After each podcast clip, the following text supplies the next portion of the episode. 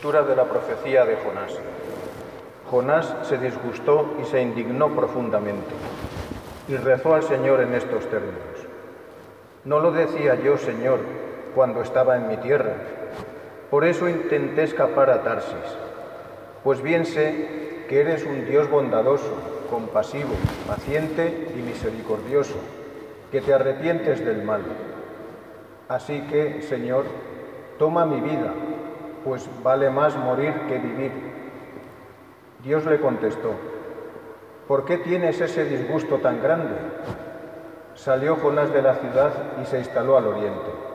Armó una choza y se quedó allí, a su sombra, hasta ver qué pasaba con la ciudad.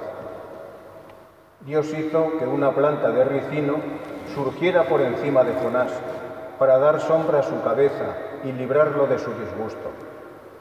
Jonás se alegró y se animó mucho con el ricino.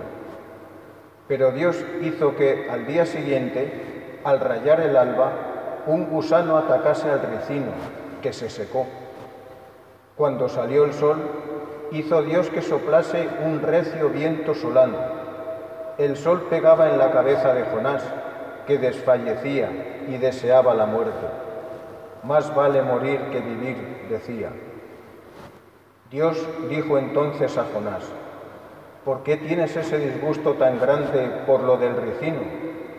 Él contestó, lo tengo con toda razón y es un disgusto de muerte.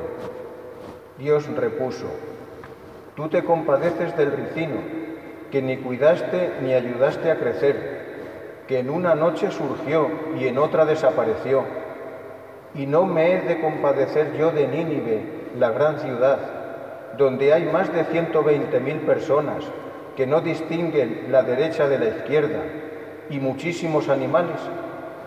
Palabra de Dios.